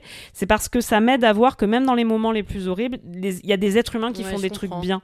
Et il y a des êtres humains qui, qui sont valables et qui restent. Moi cette espèce d'idée on entend beaucoup ça aujourd'hui ouais mais de toute façon dès que les choses partent en couille l'être humain ça redevient une bête. Et cette idée que si Ouais. demain la société s'effondre on va tous s'entretuer bah, il y en a peut-être qui s'entretueront, en Mhm. effet. et Il y aura des gens qui vont sans doute revenir à l'état de nature et être des bêtes, mais il y a aussi des gens qui essaieront de faire les choses bien et qui essaieront de s'entraider. Et moi, je, je- pour revenir à un russe, c'est Kropotkin, je crois, qui disait qu'il y a autant d'entraide que de survie dans la nature et qui avait dit que Darwin avait, avait montré la- l'évolution sous l'angle de la survie. Et lui, il avait dit non, il y a aussi énormément de formes de vie qui s'entraident pour survivre. Et je crois que c'est parce que je crois à l'entraide que j'aime ces séries-là et qu'elles me font du bien. Voilà. Ça me fait penser à deux choses. Ça me fait penser aux, aux petits oiseaux qui vont manger dans la bouche des crocodiles. Oh. Euh, parce que du coup, ils. C'est des squatteurs. C'est des moi. squatteurs. Des Mais non, parce qu'en fait, ils, empêchent aussi que ça s'infecte et que, et que les crocodiles soient malades. Et en fait, ils viennent aider les crocodiles en mangeant dans leur, euh, en enlevant les petits bouts, les petits restes qu'il y a dans leur bouche. Et c'est pour ça que les crocodiles, d'ailleurs, sont euh, la gueule ouverte pendant que l'oiseau il vient faire le dentiste, l'oiseau- l'oiseau dentiste, on va dire. Et- Il vient entre les dents récupérer les petits bouts et après, quand il s'en va, le crocodile referme la bouche. Est-ce que tu dis ça parce que ça fait littéralement un mois que c'est toi qui fais la cuisine? Je rentre tard, mais je suis pas un J'ai cru que t'allais dire que tu que Bah. tu n'avais pas été chez le dentiste depuis longtemps et qu'il t'envoyait un truc un peu. Non, non, j'ai une dentition impeccable. l'oiseau dentiste. Ah, c'est joli. Piu Piu Cohen. Oh, piou, piou. Oh, je viens de cracher. Tenant à préciser que Larry est juif et qu'il peut donc Oui, faire oui, ce genre de blague. euh, parce qu'on vient, de dire- on habilité. vient de dire la Russie c'est super et après il dit Cuicui Cohen. Euh, Larry est juif. Euh, il va à la synagogue. Il ne, son rabbin ne sait pas qu'il est tatoué. Enfin, vraiment, voilà, on a plein de. Je tiens à resituer un petit peu. On va être tellement cancel. Ça, ça va être tellement terrible. Euh, Bande parlante, le seul podcast de culture cancel. Voilà, allez. Merci. Voilà. Il y, bah, a- il y a un autre truc aussi d'ailleurs qui est marrant qu'on a retrouvé dans vos deux témoignages et euh, dont je parlerai pas du tout dans le mien. Euh, c'est euh, les notes sur Netflix, les notes qu'on donne aux films que, te- euh, que tu disais Marine, toi, euh, le film qui était très mal noté mais que tu as adoré, et toi les, les true crime qui sont un truc que Netflix Oui, et qui, moi, me mettent un peu mal à l'aise. Ça, et ça appuie sur des. Et en fait, c'est vrai. Je trouve aussi qu'il y a une forme d'uniformisation de la culture et que c'est et que c'est pour ça que notre podcast est d'autant plus important parce qu'on peut recommander des choses qui nous parlent pour des raisons euh, extrêmement. euh, Donc n'hésitez pas à partager euh, auprès de vos proches. Voire à nous donner de l'argent. Non, mais ce que je veux dire, c'est Oui, qu'en fait, totalement, en euh, liquide. cette dynamique de mettre des notes partout, que ce soit au théâtre, quoi, sur Billet Réduc, où tu mets des notes à tout le monde, et, où, et surtout, vous mettez les bonnes notes. Et donc, tout, tout le monde met des trucs un peu cul, mais pas trop. Et puis, en fait, des fois, t'en as plein qui disent euh, non, c'était de la merde. Euh, les films qu'on note sur toutes les plateformes, Allociné, machin, tout ça. Et en fait, ça uniformise vachement, euh, même sur euh, Netflix, et ça, parce que ça, t'as des pouces que tu peux mettre. Bah ou oui, pas. ça induit du coup la création la, dans la dynamique sens. Quoi, et, oui. et- et ça induit l'idée que si tu pas une certaine moyenne, c'est pas bien ce que tu fais, alors qu'en fait, c'est juste ta capacité à plaire à tout le monde et du coup à plaire à n'importe qui et du coup à faire un truc extrêmement consensuel.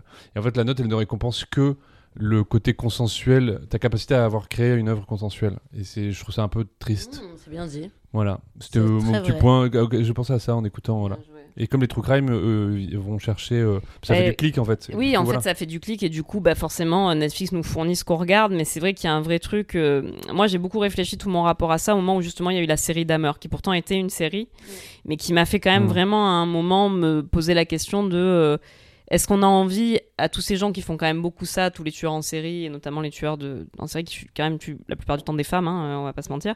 Est-ce que ces gens-là ne cherchent pas le succès au final en faisant ça et une forme de reconnaissance Et est-ce qu'on ne leur donne pas un peu trop en, abre- en abreuvant absolument toutes les plateformes de true crime sous toutes ses formes Voilà. Après, euh, j'en dis pas du mal non plus. hein. Chacun écoute et regarde ce qu'il veut et et c'est il y a une ait une fascination pour ça ça ne me ça ne me voilà ça j'entends pas de ma chaise non plus. On a toujours été fasciné. C'est comme un, un accident de voiture qu'on veut pas regarder quand on passe à côté mais que voilà mais c'est vrai que ça, ça pose la question de comment les plateformes fonctionnent aujourd'hui quoi Moi j'ai une question à te poser, une dernière, euh, parce que j'ai vu The The Terror avec toi, du coup tu me l'as oui montré. c'est vrai je, lui- il a- il a- je l'ai donc vu une cinquième fois Et- quand je l'avais et- montré à mes parents aussi entre autres Et, euh, Oui. et en fait, euh, ça se passe donc c'est en, en- en Antarctique Ouais. pendant plusieurs années. Il reste deux, deux ou trois ans, donc il y a forcément des très longs hivers. Mm. Et toi qui es si frileuse, toi qui supportes pas quand il fait moins de, de, de- 28 degrés. de- moins de 28. exactement. Bah oui c'est c'est ça Euh, c'est mes températures. Quel est ta- que- comment comment tu supportes le fait de voir ça Est-ce que ça te projette dans le froid ou pas du tout?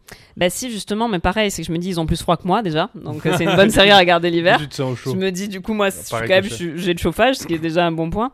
Et ensuite parce que ça me fascine d'autant plus que moi c'est des pour moi je ne comprends pas les gens qui partent faire des expéditions dans ces bleds là où vraiment en plus c'est l'hostilité la plus totale parce que tu peux pas dire c'est pas une île déserte tu vas pas te tu vois te prendre un crunch de noix de coco et, euh, tu vois et trois crevettes. Là c'est vraiment euh, tu manges ta mère quoi. Il y a vraiment rien à bouffer. Et donc en fait je pense que cette série réunit aussi plein de choses qui m'effraient. Et, euh, justement cette espèce de grande étendue de froid sans fin c'est un peu une, phobie qui est agréable à, à regarder quoi. Et en fait, c'est marrant parce que je fonctionne un peu pareil. Moi aussi, je vais voir des trucs assez sombres pour, euh, pour, pour sou- soulager ma tristesse. Et du coup, le truc de doudou dont je vais vous parler est très sombre et je vous le raconterai juste après.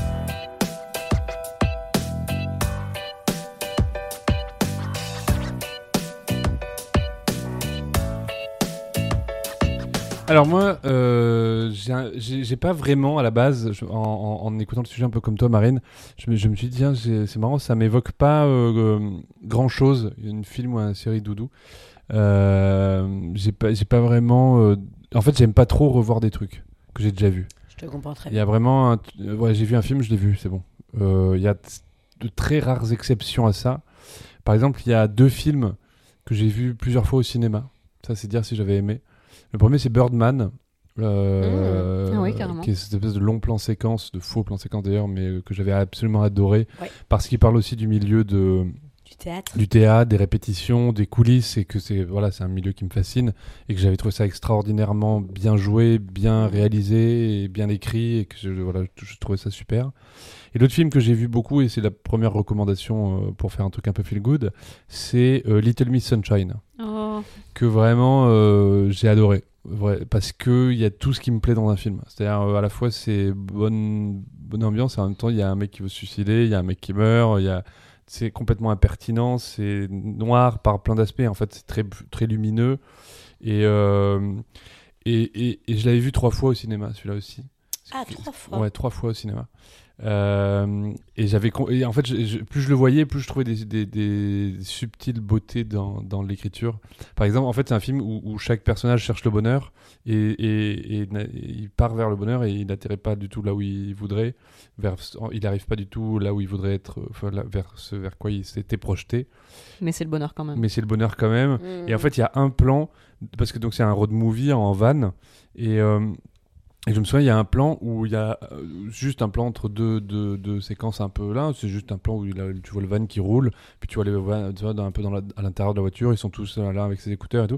Et il y en a un qui joue avec un petit puzzle, vous savez, là où il y a une case vide et où tu te fais Ah oui, bouger oui, les trucs là. Et en fait, il essaye de reconstituer une image qui est un smiley qui sourit. Et en fait, je trouve que cette image-là est brillantissime parce qu'en fait, en une image, tu as toute l'histoire du film qui est cette quête vers le bonheur et d'essayer de construire un bonheur euh, Mm. avec plus ou moins de, de, de réussite. Et euh, voilà. Et cette scène finale que je vais pas spoiler parce qu'il y a peut-être des gens qui l'ont pas vue, mais elle est extraordinairement bien écrite, c'est bien amené et euh, voilà, j'avais adoré ce film. Donc c'est ma première recommandation. J'avais Oh. plus de souvenir la scène finale. Ah, Euh, ouais, je creuse dans ma mémoire. Le, le- la danse. La danse de la petite. Voilà. euh, En fait, Avec tout le concours de beauté. incroyables. C'est toute une famille qui part pour accompagner une, une, une- une jeune fille une, qui Une doit avoir une dizaine Ouais, d'années. une Ouais, prado, quoi, non Elle a pas 10 ouais, ans une prado. Elle, a- entre 9, 8 et 10 ans. Voilà. Euh, qui, qui va faire un concours de danse de Ouais. Miss de beauté où il y a un peu de talent de show, De un peu de euh, mini-miss Oui, c'est un talent de ouais. minimise très normé où elle, elle Voilà. arrive, elle a du, un peu de poids en trop. Enfin, elle Voilà. a pas de poids du du coup, poids tout en trop, elle est potelée comme on peut l'être à cet âge-là et elle a des euh, lunettes, quoi. Donc, Et Ouais. euh, ouais, oui, ce film est très très beau sur tout ce qu'il raconte, c'est euh, très émouvant et voilà, moi c'est un film que je reverrai avec plaisir, c'est un des seuls. Voilà, il y a quelques autres exceptions à ça, c'est souvent des comédies. La Cité de la Peur que j'ai vu plein de fois, évidemment, euh, C'est arrivé près de chez vous, euh, tous les films avec Leslie Nielsen, voilà, un dimanche un peu déprime, un peu gueule de bois. Leslie Nielsen, y a-t-il un flic euh, pour sauver euh, La reine. la reine ou je sais pas quoi ou le ou- président, ou ou n'importe le qui d'autre. président ou le pays ou les États-Unis, tous ces trucs-là, moi je suis hyper client. Mais parce que c'est des voilà. Et quand je vais pas bien et que j'ai besoin d'un doudou, j'ai envie de voir la même chose que j'ai déjà vu, mais pas que j'ai déjà vu. C'est-à-dire en fait trouver un film. Euh, J'ai pas envie de nouveauté, je peux passer des heures à, scroller sur Netflix ou sur euh, internet pour essayer de trouver un truc que j'ai envie de regarder. Et je finis par ne rien regarder, et ça me va très bien. Mais en fait, par contre, je me suis rendu compte que quand j'allais pas bien, il y a un autre truc qui est vraiment pour le coup un vrai doudou culturel, qui a une vraie fonction dans ma vie. Euh, c'est euh, ni de la musique, ni, ni de la série, ni de, du film, c'est de la musique. Et j'ai un peu foiré mon effet en disant ça. Sais c'est pas grave. parle. Et Mathieu vient de s'auto-spoiler Je sur viens de nos yeux. m'auto-spoiler. Voilà, merci. c'est pas grave, ça Donc c'est pas la musique, mais c'est la musique C'est- néanmoins. C'est euh, Mano Solo. Alors Mais c'est archi déprimant. mais c'est archi déprimant. Tu comprends pourquoi on s'est mis ensemble Mano Solo. Tu comprends pourquoi on va se C'est un marier sac, parce que en voilà. fait, euh, c'est un sac euh, que Laura et moi on, on se rejoint et ce que, ce que je disais tout à l'heure, c'est que c'est vraiment déprimant. Pas tout d'ailleurs. En fait, il y a des chansons hyper joyeuses de, de Mano Solo, hyper euh, enlevées, hyper belles, euh, hyper porteuses d'espoir d'ailleurs. Mais on, c'est pas du tout l'image qu'il a lui. Euh, et Mano Solo pour les gens qui qui, qui, qui connaissent pas. euh, c'est vraiment euh, un mec qui a eu une vie incroyable, d'une tra- une tragédie. Sa vie, c'est une tragédie. Il est né en 1963. C'est Emmanuel Cabu, son vrai nom, parce qu'en fait, c'est le fils de De Cabu, Cabu, ouais. le dessinateur. Il est né en Spé- 60. Spéciale dédicace à la, à la mère de Mano Solo qui a perdu Cabu Oh. et, euh, et Ah son oui, fils à des âges quand même. euh, voilà, bref. Ouais. Et C'est- euh, C'est pour cette femme. en, en 86, donc à 23 ans, il apprend qu'il a le sida. Et donc, il est mort en 2010 à 46 ans, donc euh, 23 ans plus tard. Donc, il a vraiment pas- passé la première moitié de sa vie euh, un peu comme il pouvait, et la deuxième moitié de sa vie avec le sida. C'est vraiment pile poil au milieu. Et, euh, et ça se voit d'ailleurs que, en fait, j'ai vu des images, parce que je ne l'ai jamais vu en concert, c'est peut-être un de mes rares regrets de ne pas être allé un concert. Euh, mais j'ai vu des images de concerts qu'il a donnés euh, à la fin, fin de sa vie. Et vraiment, il, chante, il hurle comme ça dans son micro. C'est toujours très beau, très, très, très puissant. Mais il, a les joues creusées. Enfin, tu vois, tu vois tout le squelette, quoi. Tu vois plus qu'un squelette, c'est d'une tragédie. Et pourtant, moi, ça me. S'il y a une beauté dans l'écriture, ça, a une poésie que je trouve euh, qui me, qui me, touche profondément. Et il y a une qualité d'interprète, euh, un peu à la Jacques Brel. C'est un mec qui interprète les chansons. Il a une intensité de parole, d'investissement dans la voix et dans tout ça que, je trouve extraordinairement euh, puissante. Et moi, ça me nettoie totalement. C'est vraiment, c'est comme si, comme s'il aspirait ma détresse et qu'il m'en débarrassait. Ouais, c'est voilà, c'est une sorte de- de- d'aspirateur à mélancolie. C'est comme les sangsues en médecine. Des fois, quand il y a ça. des greffes et qu'il y a des poches musicale. de sang, on met des sangsues sur les greffons pour que les sangsues prennent le sang en trop. Et du coup, En euh. France On fait ah ça oui, en oui, ça, France ça- c'est encore un truc, bien sûr. C'est c'est un vrai Ouais. truc qu'on peut Solo. faire. euh, Solo, c'est ma, ma sangsue c'est de ta petite sangsue de greffon, c'est ça. de tristesse. Euh, Dyson. Il suce le greffon de ta tristesse. J'espère que vous êtes toujours en train de manger. Donc voilà, Mano Solo, en fait, pour moi, ça agit, euh, ça agit euh, très fort sur ce truc-là et je me sens tellement libéré d'un poids. Et c'est un peu la même mécanique de. Il, est tellement au, bout du bout du bout de, la tristesse que. En moi, en fait, ça va. Franchement, ça va. Et ça me. ré- En fait, c'est aussi que. Vous n'avez pas le visage ex- de Marine et c'est dommage. il est- il est- en fait, il est tellement dans une expression aussi de sentiments et d'émotions très très fortes que ça me reconnecte à mes propres émotions et du coup ça les fait vibrer à un endroit et du coup ça les apaise parce qu'elles elles sont considérées. C'est un- Il y a un truc un peu de ça aussi. Et euh, mais en fait, moi je trouve ça extraordinairement beau et extraordinairement. euh, Ouais, et puis c'est puissant quoi. Ça, et ça me fait du bien à chaque fois. Et quand je vais pas bien, j'écoute ça. Je me rappelle juste, alors parce que c'est vraiment, et du coup ça a été une très courte phase dans ma vie, elle a, elle a pris fin très très vite parce que pour le coup, Mano Solo ne me fait pas du tout le même effet que toi. Je sais pas, c'était euh, l'été de mes 18 ans, euh, j'allais emménager seule pour la première fois euh, à Lille. Donc ouais, vraiment, vraiment, je venais d'avoir 18 ans il y a une semaine. Tu étais belle comme un enfant, mais forte comme un homme. Exact. Alors je l'ai pas forte du tout justement.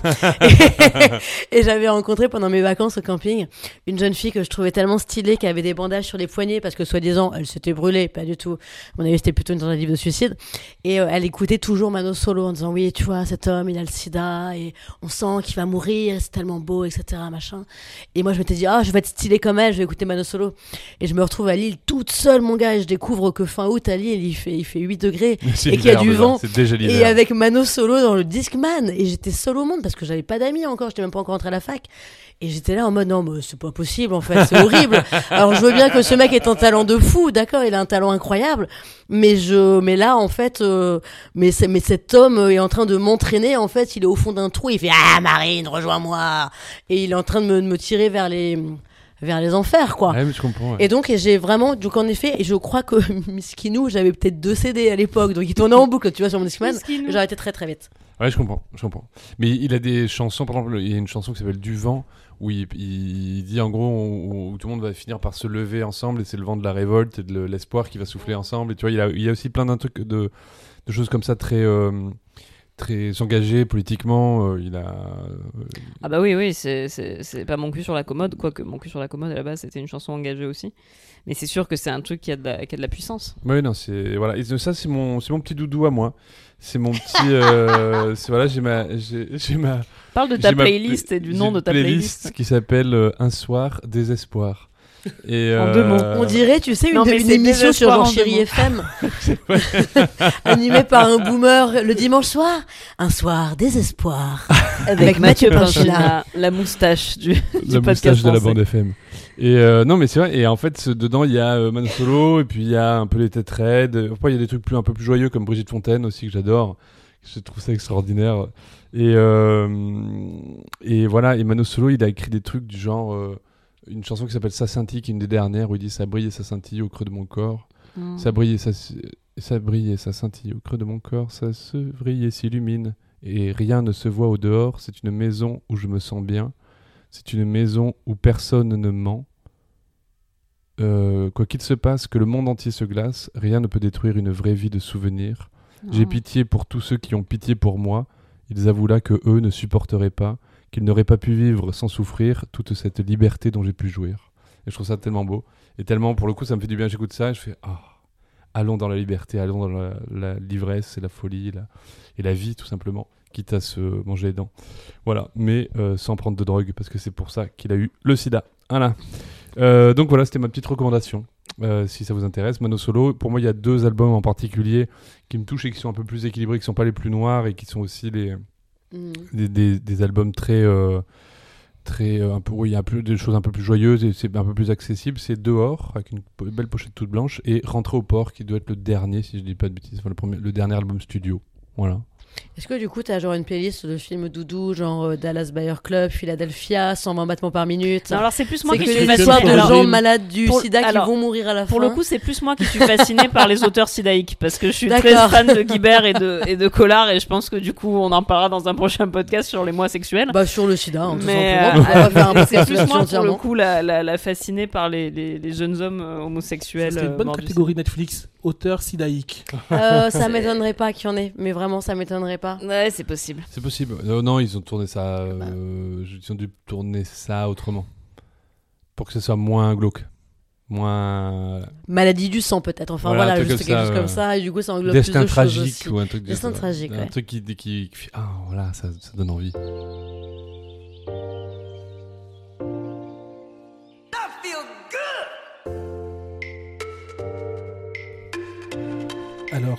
Il y a énormément d'œuvres dont j'aurais envie de vous parler.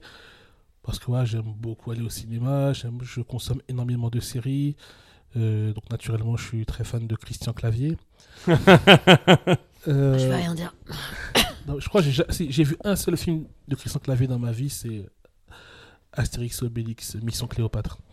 Euh, C'était une blague. ouais, j'ai peur. non, c'est vrai? Ah non, que je suis fan de Christian Clavier Ah oui, Oui, non, mais c'est- non, j'ai non. eu un- Pardon, Larry, mais j'ai eu vraiment un moment de. Et je me suis Ne dit. deviens euh, pas violent. J'ai juste eu un petit Roland, mon nosophage a qu'il y a eu- soubresauté, Il y a mais. eu deux réactions très différentes. C'est J'ai éclaté de fait- rire parce que j'avais la vanne toute. Et il y a Marine qui a cru euh, profondément. Non, mais c'est quand même le mec nous a fait la vague de Piu Piu Cohen, donc euh, Oui, on oui, est, euh, voilà, non, mais en même temps, on moment, est- C'est euh, à c'est tout avec cet énergumène. On n'est était pas dans un film de Christian Clavier d'ailleurs. Sans non doute. Semble. même le titre d'un film. de Ouais. Christian Clavier. ça c'est sûr. Euh, alors moi j'ai longtemps réfléchi, il y a énormément de films dont je voulais parler, mais je me suis arrêté sur le film que je regarde vraiment très très très régulièrement depuis que je suis petit, c'est Le Parrain. Oh, mais oui. Le Parrain pour moi c'est vraiment le grand chef-d'œuvre euh, du, du, du cinéma. Euh, c'est un film qui a vraiment, enfin pour moi révolutionné la narration au cinéma. Déjà c'est le film qui a, si je dis pas de bêtises, inventé euh, la suite qui a inventé aussi le préquel. Avant euh, enfin, parce que le parrain 2 est, euh, C'est un préquel du est un premier. préquel oui, du, du parrain 1 Euh, c'est un film qui parle de la mafia mais dans lequel le mot mafia n'est jamais prononcé.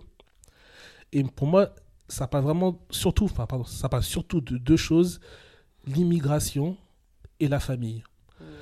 Et, euh, et moi qui suis enfant d'immigrés, lorsque je vois euh, à quel point les, les immigrés italiens se sentent mal aux États-Unis, ben ça enfin ça me renvoyait à énormément de choses par rapport euh, à ma vie et à la vie de, de ma famille.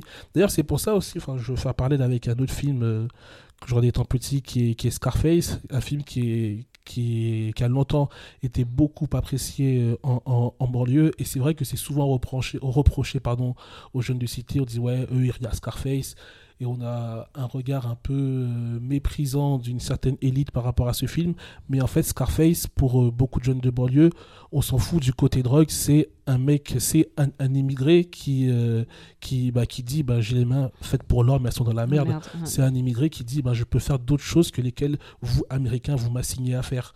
Et c'est ça aussi qui fait que beaucoup de jeunes en banlieue aiment Scarface. Donc euh, j'en reviens euh, au, au, au parrain. Moi qui suis un grand fan de théâtre, pour moi le parrain c'est c'est vraiment euh, du c'est du Shakespeare. Euh, Don Vito Corleone interprété par euh, euh, Mar- Marlon Brando, pour moi c'est vraiment le roi qui avait trois fils et euh, il y a une destinée toute tracée pour ses fils. Normalement, bah, comme dans toutes les royautés, le fils aîné doit prendre la succession, mais souvent chez, chez Shakespeare, ben, les choses ne se passent pas comme elles devraient se passer. Et moi, c'est ça que je vois lorsque je regarde euh, Le Parrain. D'ailleurs, la première scène du Parrain, je parlais de, des immigrations euh, ratées, des immigrations qui, qui se passent mal. La première scène du Parrain, c'est déjà ça, au début du parrain, il n'y a pas de générique, tandis qu'à l'époque, les longs génériques, c'était vraiment euh, la norme. Il n'y a pas de générique, il y a un écran noir, et le premier plan, c'est sur un personnage vraiment secondaire, c'est un, un, croque-mort qui parle à Don Vito Corleone, et qui lui dit euh, l'Amérique, j'ai cru en l'Amérique, et l'Amérique m'a trahi. C'est le premier plan qu'il y a dans, dans, le parrain. C'est un film que, je trouve vraiment prodigieux, encore une fois, sur la famille. Euh, Coppola a mis euh, tous les siens. La scène du mariage au début du film, en fait, c'est la sœur de Coppola qui joue le rôle de la mariée. À la fin du film, on voit euh, la fille de Coppola qui joue le rôle- le rôle d'un petit garçon. Voilà, c'est vraiment un film familial qui traite de la famille, dans laquelle la famille est profondément euh, incluse. Euh, et ouais, ça a révélé bah, Al Pacino, ça qui d'ailleurs n'était pas désiré par la production Oui. dans le film. J'en parlais à Mathieu il y a quelques jours, qui trouvait qu'il était petit et sans charisme. Ouais, ouais. Je trouve ça génial qu'il y ait des gens qui aient vraiment dit un jour Non, on le prenait pas qui ça, Al Moi, je dirais Non, plutôt qu'il en fait toujours 3 tonnes. hein, c'est plutôt ça le problème. C'est pas du tout qu'il soit Non, petit. mais c'était l'époque. Attends, c'était l'époque où Al Pacino était justement cabotiné pas. Moi, je trouve que dans Le Parrain, c'est un des rares, Ouais, euh, tu- des rares est- films. Ah, moi, je trouve que les premiers, notamment, il Bien est, sûr. il est merveilleux de sobriété. Il est, il est bluffant, surtout dans le euh, premier et tout. Il est fou. Bah, bah, et d'ailleurs, pendant le tournage, il était très à l'écart du reste du groupe. Et celui qui joue le rôle de, de Sony, euh, James Kane, Ouais, qui, qui est, qui est décédé il n'y a pas longtemps, expliquait en une interview qu'il ne comprenait pas parce que Al Pacino ne voulait jamais être avec eux. Et en fait, Al Pacino, pour lui, c'était. Étant donné que, dans, que Michael Corleone, donc son personnage, est au début en dehors de la famille, c'est vrai que lui, contrairement à, à sa famille, qui est une famille donc euh, d'Italiens qui est rejetée par l'Amérique et qui vit mal, qui vivent mal leur américanité, lui, il revient de la guerre et au contraire, il a défendu la patrie. Ouais. Et la confrontation qu'il y a entre lui, qui glorifie le drapeau américain, et sa famille qui est rejetée, et c'est ça aussi le décalage qu'il y a entre Michael. Corleone et, et- et sa famille. Et on voit le renversement qu'il y a entre lui qui revient de la guerre euh, qu'il a, qu'il a fait pour les États-Unis et il entre dans une nouvelle guerre qui est celle de sa famille, une guerre qu'il rejetait au départ. Et c'est beau parce qu'il y a vraiment ce truc aussi où son père euh, a un peu l'espoir que lui fasse autre chose. Il y a un peu ce truc du fils qui lui va avoir une carrière honnête, va sans doute euh, faire du droit ou je sais plus quelles, à quelles études il est promis aussi, mais c'est un mec qui va normalement s'en sortir sans faire ça. Et c'est là aussi qu'il est l'endroit de tragédie que je trouve très beau, comme tu dis, très shakespearien, de ce fils que le père avait pensé avoir sauvé, avoir sorti de ce milieu-là, va être celui qui finalement va reproduire le schéma, quoi. Et c'est très beau, cet aspect-là est très beau, quoi. Et, euh, et vraiment, dans, dans- dans les trois frères, les trois frères et aussi une sœur, et dans les trois frères, Avec les inconnus, c'est ça? Ouais, ouais. C'est pas Chantal Lobby? Il y a le personnage, euh, j'oublie son nom dans le film, mais interprété par John Cazale, qui est, qui est, qui, qui est le frère euh, maladroit, qui est le frère qui rêverait d'être calife à la place du Fredo. calife. Fredo, voilà. Mm. Et Fredo, bah voilà, tout le monde sait qu'il n'est pas fait pour ça. Il y a une scène magnifique où donc, Don Vito Corleone euh, se fait tirer dessus. Il est avec Fredo, Fredo doit, doit l'aider, et il sort son arme, il est maladroit, l'arme tombe. C'est. euh, Et voilà, nous, lorsqu'on regarde ce film, ou dans un film, souvent on se projette, on rêve. Enfin, pour nous, on voulait absolument ne pas être Fredo. Fredo, c'était la Fredo. calamité. Donc voilà, donc moi, le parrain, c'est vraiment euh, la, trilogie. euh, je prends tout. Le 3 est un peu boiteux, il y a d'énormes qualités et d'énormes défauts, mais voilà, je prends toute la trilogie. Pour moi, c'est vraiment la plus belle trilogie de l'histoire du cinéma. Je vais parler aussi de quelques séries. Je vais essayer d'être assez rapide. Euh, alors moi, les séries dont j'ai envie de parler, ce sont des séries qui sont développées par des Africains américains ou des Anglais noirs.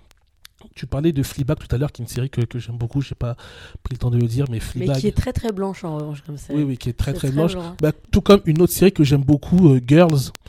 Euh, c'est une série euh, produite par euh, Judah Pato.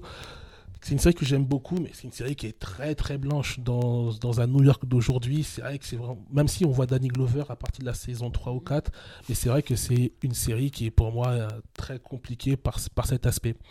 Mais, euh, la, fraîcheur d'écriture qu'il a dans Fleabag, moi je l'ai retrouvée dans une autre série qui s'appelle Insecure, euh, créée par euh, Issa Rae, qui est une formidable comédienne qu'on voit également, entre autres, dans le, dans, dans, le film Barbie.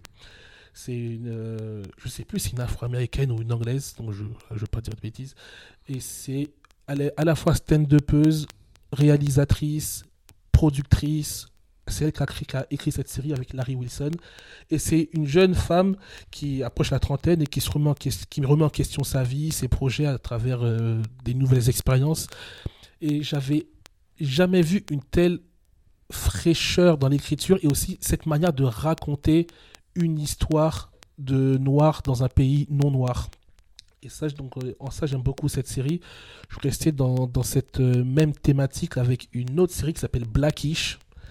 Blackish, qui est pour moi vraiment la meilleure série comique de ces 20 dernières années. C'est créé par euh, Kenya Barris, qui a dernièrement, entre autres, créé un film d'animation avec Kid Cudi qui s'appelle Intergalactique. C'est sur Netflix.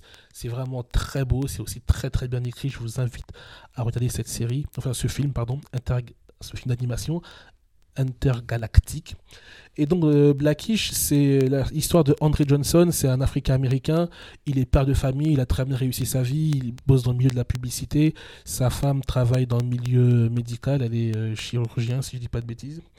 Et euh, ils ont quatre enfants, et il a ce truc que, bah, que je vis aussi en tant que parent, de se dire comment je peux transmettre à mon enfant à la fois mon identité, mais sachant que mon identité est aussi donc liée au fait que je sois noir, que je sois d'origine euh, afro-antillaise, mais aussi que j'ai grandi dans un milieu très populaire, très pauvre, et le fait d'avoir grandi dans ce milieu m'a appris certaines choses qui sont pour moi des bonnes valeurs que j'ai envie de transmettre à mon enfant, mais je suis conscient qu'elle vit dans un milieu plus aisé que le mien, que je lui procure un confort que je n'ai pas connu, et j'ai toujours peur que euh, euh, le confort dans lequel je la mets m'empêche de lui transmettre des choses que j'ai envie de lui transmettre. Ouais, c'est très beau. Et euh, je retrouve énormément ça dans, dans, dans cette série Blackish qui est, est très très très drôle. Moi, c'est vraiment une série que je regarde très régulièrement avec mes amis lorsqu'ils viennent à la maison. On se commande des pizzas et on regarde Blackish durant des heures. Et euh, le comédien. Pas avec nous, en revanche. Non. hein. Enfin Ouais, voilà, on ça, pas passer, mais ça euh, pas nous, euh, on, on est quand même euh, globalement série avec lui, mais euh, plus, plus Babtou que Babtou. C'est difficile d'être- On est quand même vraiment des, des Ouais. Babtou de la pire espèce. Mais on mange des pizzas. Ouais, ça c'est vrai. Ça c'est vrai. vrai. Natello. Quand même, C'est- en, en regardant des trucs. euh, ça- Ouais, c'est sûr, c'est euh, sûr. Et le, Wow. com- le comédien André Johnson, enfin, le, enfin le, oui, le comédien André Johnson, euh, on, a, on a pu le voir dans des films comme Big Mama, il a un petit rôle dans Les Infiltrés, un film qui s'appelle Barbershop, qui est un film aussi qui est très populaire dans la communauté noire, qui est bah, l'histoire là des, des barbershops à l'américaine, qui, qui sont vraiment là-bas des hauts lieux de vie, d'échange, de liens sociaux, de culture. Et aussi, il a un rôle très récurrent dans New York, euh, police judiciaire. Et euh, la dernière série enfin non, pas la dernière, je voudrais parler d'une autre série, toujours dans ce même thème, qui est la série Atlanta, créée par Danny Glover, dont je parlais tout à l'heure, qui a un petit rôle dans la, dans la série Girls. Là, pour le coup, Atlanta, c'est une série euh, qui est pour moi vraiment un chef-d'œuvre absolu. Il y a quatre saisons, la quatrième est sortie l'an dernier.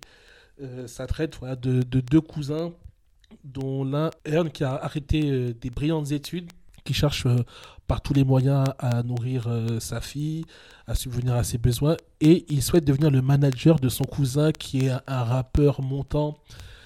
Et c'est une série qui traite ben, également de toutes les questions raciales aux États-Unis, mais euh, aussi des questions sociales, du lien entre euh, Africains-Américains et personnes blanches. C'est vraiment prodigieux dans l'écriture. Vraiment, pour moi, c'est un des chefs-d'œuvre de ces, de ces dernières années en termes de série. Et dans l'avant-dernière saison, il y a un épisode qui est d'une drôlerie absolue avec Liam, euh, Liam Neeson, Ouais. le, le- celui qui joue dans Taken. dans Taken. Taken. Parce que Liam Neeson, c'est vrai qu'on en a pas entendu parler, mais a eu des une grosse polémique il y a 3-4 ans par rapport à des propos racistes qu'il avait eu parce que sa fille avait été agressée par euh, une personne noire et il avait dit que lorsqu'il a su ça, il avait pris une batte de baseball et il voulait défoncer tous les noirs qu'il voyait dans la rue.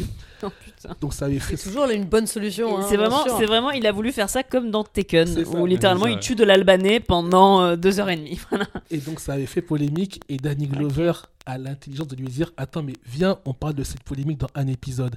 Et cet épisode qui se passe dans un bar entre ce, ce cousin rappeur et Liam Neeson à un comptoir de bar c'est d'une drôlerie absolue. C'est tellement audacieux de la part de Danny Glover d'avoir voulu traiter ce sujet avec lui dans la série. C'est excellent. Et euh, voilà deux séries que j'aimerais aussi dont j'aimerais parler.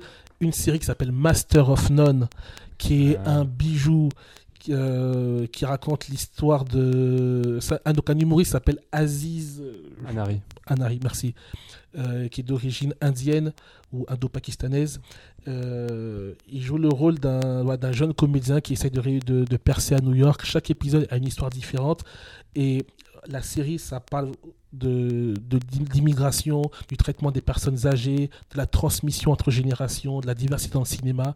Et la dernière saison, Aziz Ansari s'est mis à l'écart et a laissé toute la saison euh, pour deux personnages qui sont sa meilleure amie, qui est lesbienne, qui est dans un couple lesbien, et on voit toute leur histoire, qui la question d'avoir un enfant, de comment ces deux africaines-américaines lesbiennes vivent aux États-Unis. Moi, cette euh, troisième saison m'a mis les larmes quasiment à chaque épisode. C'est d'une poésie incroyable.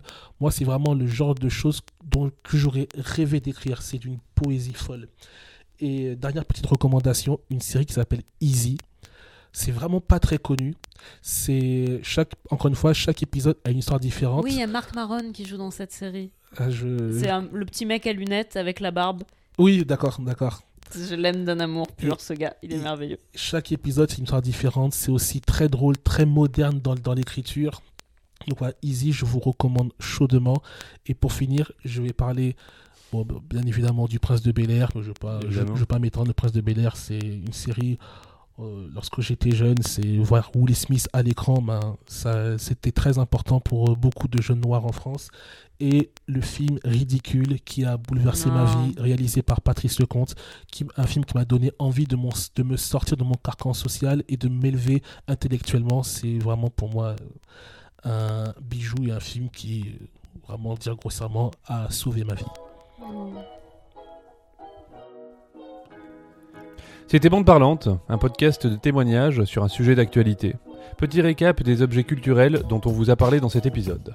Pour ma part, je vous ai parlé de la série euh, Fleabag, euh, saison 1 à 2, à euh, consommer sans modération, mais également du film Someone Great, un film Netflix, à voir sur la plateforme ou pas, avec, je ne l'ai pas précisé tout à l'heure, la comédienne Gina Rodriguez, qui est incroyablement cute. Donc moi, je vous ai parlé de plusieurs séries un peu badantes, mais néanmoins formidables. Je vous ai parlé de The Terror, qui date de 2018 et qui est sur Amazon Prime, si je vous dis pas de bêtises, de Maid, que vous pouvez trouver sur Netflix, et euh, de l'évolution par l'entraide de Pierre Kropotkin. Rien à voir, mais lisez-le. Oui, je vous ai parlé de Little Miss Sunshine, un super film dont je n'ai cité ni le réalisateur ni les acteurs. Je sais qu'il y a Steve Carell et Paul Dano. Et fait. après, euh, je sais plus du Un tout. des rôles qui a fait sortir aucun- Paul Dano. Parce qu'il faut savoir que j'ai très peu de mémoire sur ce genre de choses. C'est déjà un miracle que je me souvienne de quoi j'ai parlé. Et je vous ai parlé aussi de Mano Solo et de deux de ses albums que j'adore, à savoir Dehors et Rentrer au port. Des pépites que je recommande chaudement. Et moi, je vous ai parlé euh, du parrain. Je vous ai parlé également des séries Blackish qui, qui est disponible sur euh, Disney+, de la série Insecure qui est sur OCS, de la série Atlanta. Vous pouvez avoir les trois premières saisons sur Disney+, et la quatrième sur OCS, et des séries Easy et Master of None qui sont disponibles sur Netflix. Merci d'avoir écouté jusqu'ici. Si ça n'est pas déjà fait, abonnez-vous et mettez-nous des étoiles. Bandeparlante at gmail.com pour nous envoyer des commentaires et des sujets. On se retrouve la semaine prochaine pour un nouvel épisode de Bande Parlante.